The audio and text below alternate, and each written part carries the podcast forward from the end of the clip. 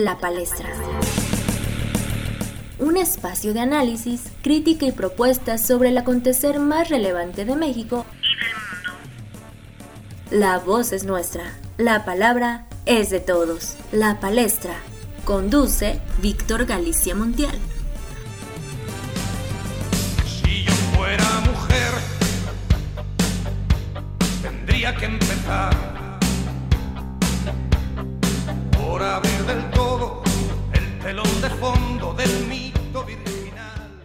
Hola, ¿qué tal? Sean muy bienvenidos a esta edición de la palestra, en donde la voz es nuestra, pero la palabra indudablemente es de todos. A manera de nuestros amigos de España, Hoy es ya pues un día menos de este confinamiento que vaya que ha trastocado pues diferentes esencias y diferentes esferas tanto humanas como sociales como públicas como privadas. Y una de ellas indudablemente es una que tiene que ver con cómo se están llevando dentro de la casa estas relaciones de pareja, de relaciones familiares, de padres con hijos, en fin, decían antes de este confinamiento que muchas mujeres pues no podían estar en la calle, que en la calle era en donde se les maltrataba, en donde se les violentaba. Y bueno, a inicios de este año pues hubo una serie de, de movimientos y de asociaciones en pro de esta equidad entre géneros e incluso hubo un movimiento en donde se pidió que las mujeres se quedaran en casa para que se notara la falta de ellas en el sector económico y a través de eso pues muchos entendiéramos la importancia que tienen en nuestra sociedad. Y digo esto como preámbulo debido a que ese era el pensamiento, que el mal, que la violencia, que las agresiones estaban en la calle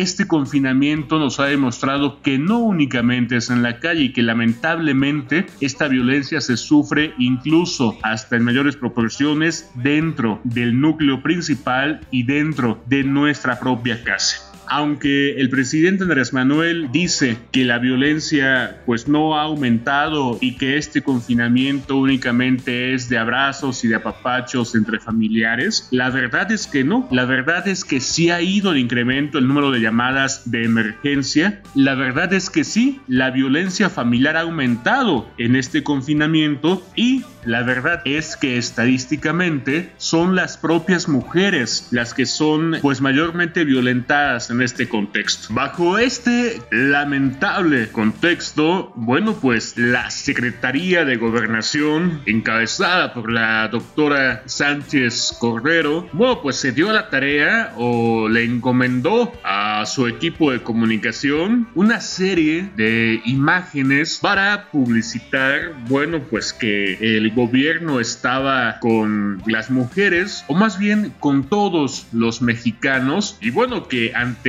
alguna situación llamasen al 911. El meollo de este asunto es que, bueno, pues es una acción plausible, ya que es una de las acciones que son responsabilidad del gobierno, ofrecer esta ayuda a quien así lo necesite, pero lo cuestionable es el mensaje que transmiten estas imágenes, si es que nos escuchas desde México, seguramente ya las habrás visto, pero para quienes nos escuchan desde otros países, les platicamos muy brevemente en qué consisten estas imágenes, pues dignas de alguna publicidad ochentera mal hecha. Además, vemos, por ejemplo, imágenes de un papá con su hijo que está lavando trastes y el texto dice para que la violencia no te gane, respira y cuenta hasta 10 y, vemos en primer plano a este hombre eh, enojado pero calmándose, no contando del 1 al 10 y abajo llama al 911. Imágenes de este tipo eh, se repiten, pero ahora no con el papá y el hijo, ahora es la señora que se desespera con su esposo, vemos ahí una mesa de pronto y una señora pues en sus 40 años eh, alzando los brazos, no desesperada, no sabemos qué habrá hecho el, el marido. Y el texto dice no pierdas la paciencia, respira y cuenta hasta 10. Llama al 911. En fin, un mensaje pues muy pobre, unos colores lamentables, unas imágenes que por supuesto, pues yo creo que no comunican el mensaje que el gobierno tiene que estar comunicando. Todas imágenes que si bien pues quisieron que fuesen incluyentes al poner al hijo y al papá ahí en la cocina con los trastes y a poner una pareja eh, de, de jóvenes homosexuales y decir con esto que es un gobierno de libertades y para todos, yo creo que el mensaje no se entiende de una manera clara y de una manera asertiva y además están utilizando pues por supuesto conceptos ya de una muy vieja escuela de publicidad, trivializando incluso hasta un tema pues sumamente preocupante como es la violencia doméstica y que bueno, ya hemos colgado ahí en la página de la palestra, pues esta serie de, imágenes para que tú las veas y para que tú nos brindes tu opinión, pues qué opinión te merece esta serie de publicidad presidencial que más allá que estar del lado de los mexicanos, pues yo siento y es un punto de vista muy particular, es una serie de imágenes que le hacen comparsa a la ideología del presidente en donde dice que todo está bien y que incluso minimizan estas acciones sumamente graves y sumamente importantes en tiempos de cuarentena. Solo te pido tu respeto, somos hombres y ellas no son un objeto. Hablar de este tema indudablemente nos da para para muchísimo tiempo, pero algo fundamental es hablar también de la inclusión de la mujer en el sector laboral en nuestra América Latina, desde luego, y también eh, pues a nivel mundial. Pues desde luego son cosas que de alguna u otra manera tienen que ver, son escenarios que se relacionan y por ello me da mucho gusto presentarte la opinión de una gran experta ecuatoriana que nos da su visión. Ella es magíster en sociología política de la Universidad Central del Ecuador, además de doctoranda en humanidades y estudios sociales de América Latina. María Fernanda Orellana docente de la Pontificia Universidad Católica del Ecuador, articulista del diario El Telégrafo y presidenta de Political y además, desde luego, escritora. Ella nos comparte pues un estudio que ha llevado a cabo justamente sobre el papel de la mujer en la sociedad y a veces ese doble juego o ese doble rol que algunas deben mantener no únicamente como profesionistas, sino además como amas de casa. Y esta visión desde la sociología política nos abre las ventanas a que comprendamos más el papel que han tenido dentro de la sociedad y que desde luego algunos publicistas o algunos mandatarios pues no acaban de comprender. Ella es María Fernanda Orellana. Escuchémosla. La incorporación de la mujer al sector laboral, especialmente desde la revolución industrial, ha sido una de las mayores transformaciones sociales del siglo XIX. En el Ecuador, la mujer se ha incorporado paulatinamente pero este proceso ha sido lento y al principio quienes tenían mayores privilegios para incorporarse al sector laboral fueron ciertas mujeres de clase burguesa, si es que se le quiere llamar así, de las principales ciudades del Ecuador. En este análisis hacemos un estudio de qué pasaba al principio eh, respecto al tema de conciliación de la vida laboral y familiar de la mujer. Esta, eh, si bien es cierto, es una preocupación y vivencia personal y al mismo tiempo el de muchas mujeres en el sector público, es decir, cómo ellas pueden armonizar sus dos espacios de vida, tanto el trabajo productivo como el trabajo reproductivo, el trabajo remunerado con el trabajo del cuidado. Esto ha implicado que las mujeres crean una serie de estrategias y a veces se ha problematizado justamente el querer intentar armonizar los dos espacios de vida, surgiendo una serie de argucias también que muchas veces ha causado rupturas, rupturas sociales, rupturas conyugales, renuncias, renuncias a la vida personal, renuncias a una oportunidad de desarrollo profesional, entre otras cosas, para de esta manera intentar armonizar las dos áreas principales de su vida.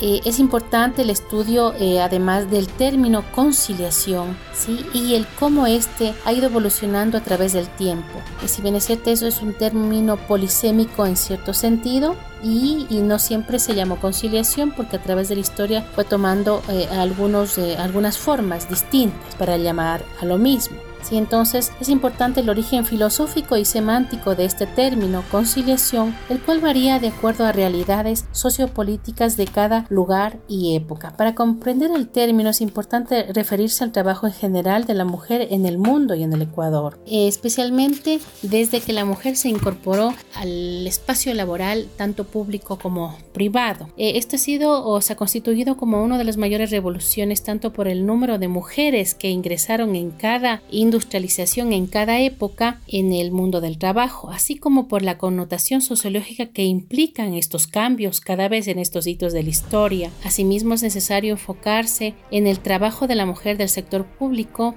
que es el objeto de este análisis particular a partir de la Constitución del 2008. El crecimiento del trabajo en el Ecuador ha sido casi a la par que en el resto del mundo, con la corriente del neoliberalismo y la preocupación por la mujer y el desarrollo. Finalmente, es importante también referirse a cómo han ido sucediendo ciertos desplazamientos del trabajo de un sector a otro y entre géneros, entre hombres y mujeres, y cómo esto influyó en, en las transformaciones, las decisiones gubernamentales a partir de la Constitución de 2008 en el caso ecuatoriano. ¿Qué pasa ahora entonces con este análisis respecto al objeto de estudio? Es indispensable recordar el origen latino de la palabra. Conciliación proviene del término conciliatio, conciliationis, que se deriva del prefijo con unión y del verbo calare llamar, de ahí la palabra concilio, conciliar y reconciliación. Sin embargo, como no existe un concepto bien definido de conciliación de la vida laboral y familiar de la mujer, es preciso realizar una interpretación literal de otras palabras relevantes que lo conforman,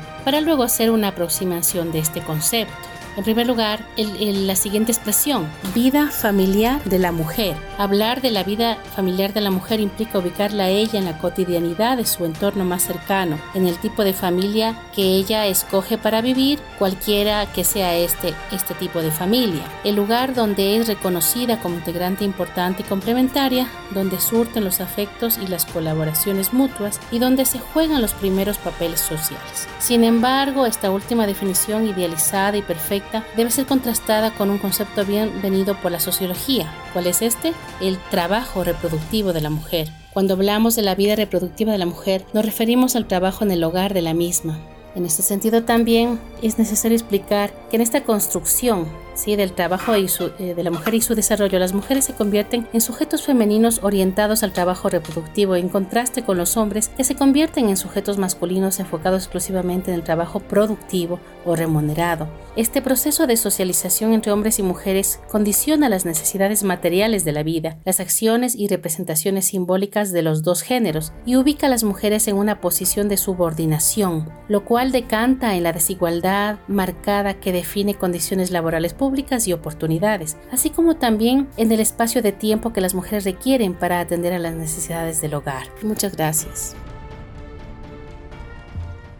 Soy soy lo que dejaron, soy toda la sobra de lo que se robaron. Un pueblo escondido en la cima, mi piel es de cuero, por eso aguanta cualquier. Sumamente importante y también necesario este tema que magistralmente nos comparte la maestra María Fernanda Orellana desde Ecuador y además es sumamente gratificante escuchar más posturas de nuestra América Latina en siguientes episodios. Por supuesto llevaremos esa voz de nuestros pueblos, de nuestra América, como decía José Martí, porque definitivamente nuestra América es América Latina y pues ya tendremos oportunidad para hablar sobre ello en otros episodios a manera de Galeano y a manera de otros tantos pensadores latinoamericanos. Y sobre esto de la conciliación, el concepto que abordaba la maestra María Fernanda Orellana es sumamente necesario pues aplicarlo a este confinamiento que nos ha dejado grandes enseñanzas. No todo ha sido malo ni tampoco todo ha sido bueno, pero también hay un tema sumamente importante que psicológicamente me han comentado ha estado pues sonando mucho en la cabeza de algunos pacientes. Me refiero por supuesto a qué pasa con la relación de pareja en este confinamiento. Puede que tu pareja no esté viviendo contigo, puede que únicamente estén teniendo una relación a distancia que únicamente se estén comunicando a distancia a través de todas las aplicaciones existentes, o bien puede que vivas con tu pareja y que entonces este tiempo de confinamiento 24/7 sea una experiencia totalmente nueva y que desde luego pueda traer pues cierto estrés o cierta angustia o ciertos conflictos que desde la psicología con algunos tips muy prácticos y además fáciles de llevar a cabo, pues bueno, podemos aprovechar esto para mejorar esta relación con nuestra pareja. Por ello, la psicóloga Abril Olivares nos comparte estos importantes tips para cómo manejar este tiempo de pandemia con nuestra pareja. Tema fundamental justamente para que no exista violencia y para que no pues tengamos que llamar al 911 y disfrutemos plenamente de nuestra vida en pareja. Psicóloga Abril Olivares, te escuchamos. Adelante. me conformo con poco. Que sigo cuerdo, estoy totalmente loco. Hola, ¿qué tal mi querido Víctor y audiencia? Me da mucho gusto saludarlos nuevamente. El tema de hoy es un tema muy especial y sobre todo muy solicitado, el amor en tiempos de encierro. Y es que una realidad que están viviendo muchas parejas en esta situación tiene que ver con el aumento de problemáticas en pareja, ya sea por alguna de estas dos situaciones. Uno, mantener una relación a distancia o dos, estar con la pareja 24/7. ¿Te suena? Pues vamos a hablar de cada una de estas situaciones. Y es así como frente a esta pandemia surge la necesidad de encontrar nuevas formas de compartir el tiempo, expresar amor y aprender a cuidar al otro a través de la distancia. Y eso representa un reto en cada vez más parejas.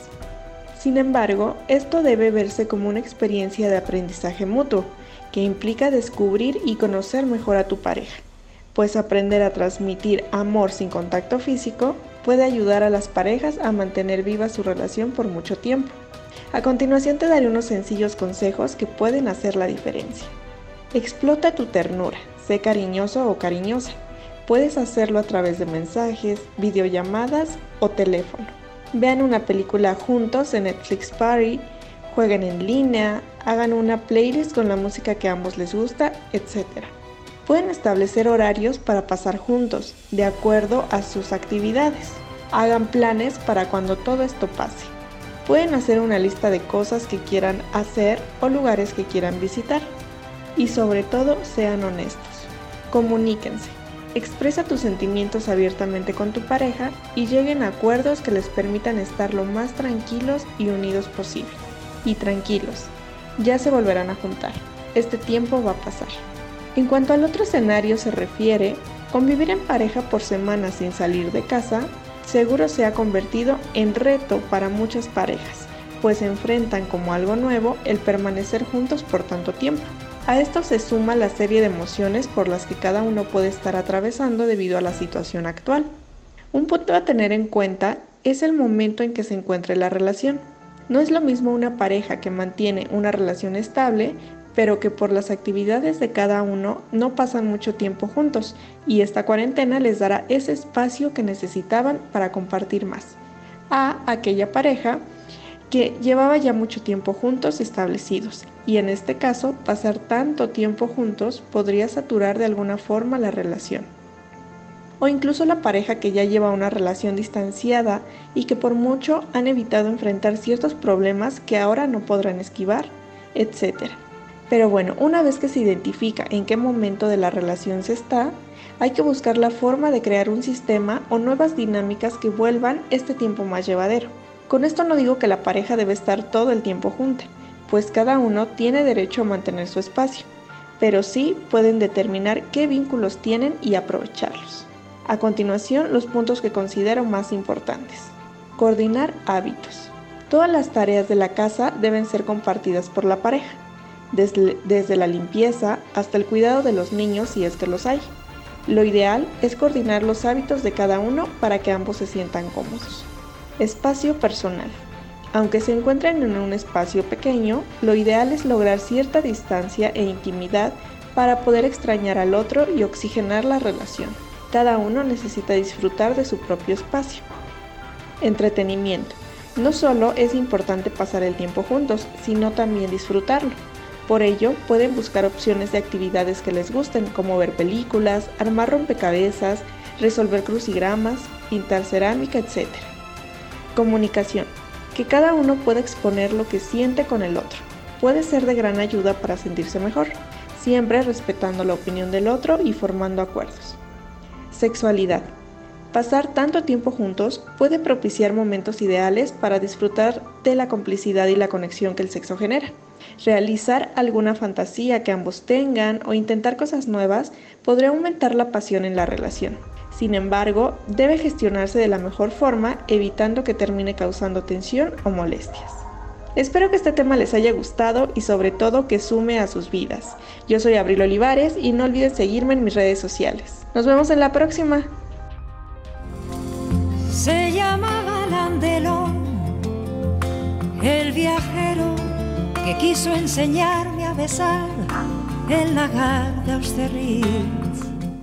Este sin duda es un tema pues sumamente necesario y del cual podemos aprender muchísimo a través de esta serie de, de consejos que nos da la psicóloga Abril y desde luego la invitación a que visiten su página y que aprovechen algunos de los servicios que ella ofrece como terapia también de pareja, pues muy importante en tiempos de COVID-19. Estar bien con tu pareja, estar bien contigo mismo, con tu familia, para para que luego entonces estemos bien con la sociedad. La familia indudablemente es el núcleo principal de toda sociedad. Si no estamos bien con nuestra propia casa, en nuestra propia casa, por supuesto no estaremos bien fuera de ella y las familias son las que hacen sociedades, sea como sea la familia y tu concepto de esta. Así es que la invitación es a que estemos bien, a que nos estemos preparando y reconstruyendo. Hasta aquí vamos a dejar el tema de este podcast te pido, ya tenemos y estamos estrenando página a través de Facebook. Encuéntranos como La Palestra Podcast. Danos todos tus comentarios, tus consejos, tus opiniones. Estamos para escucharte y la voz más importante en la palestra sin duda es la tuya.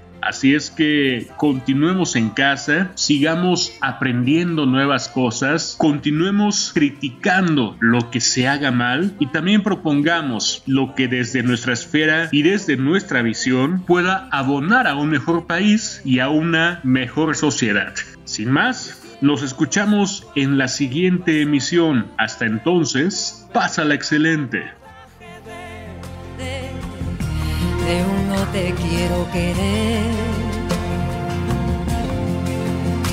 ¿Y cómo huir cuando no quedan islas para naufragar?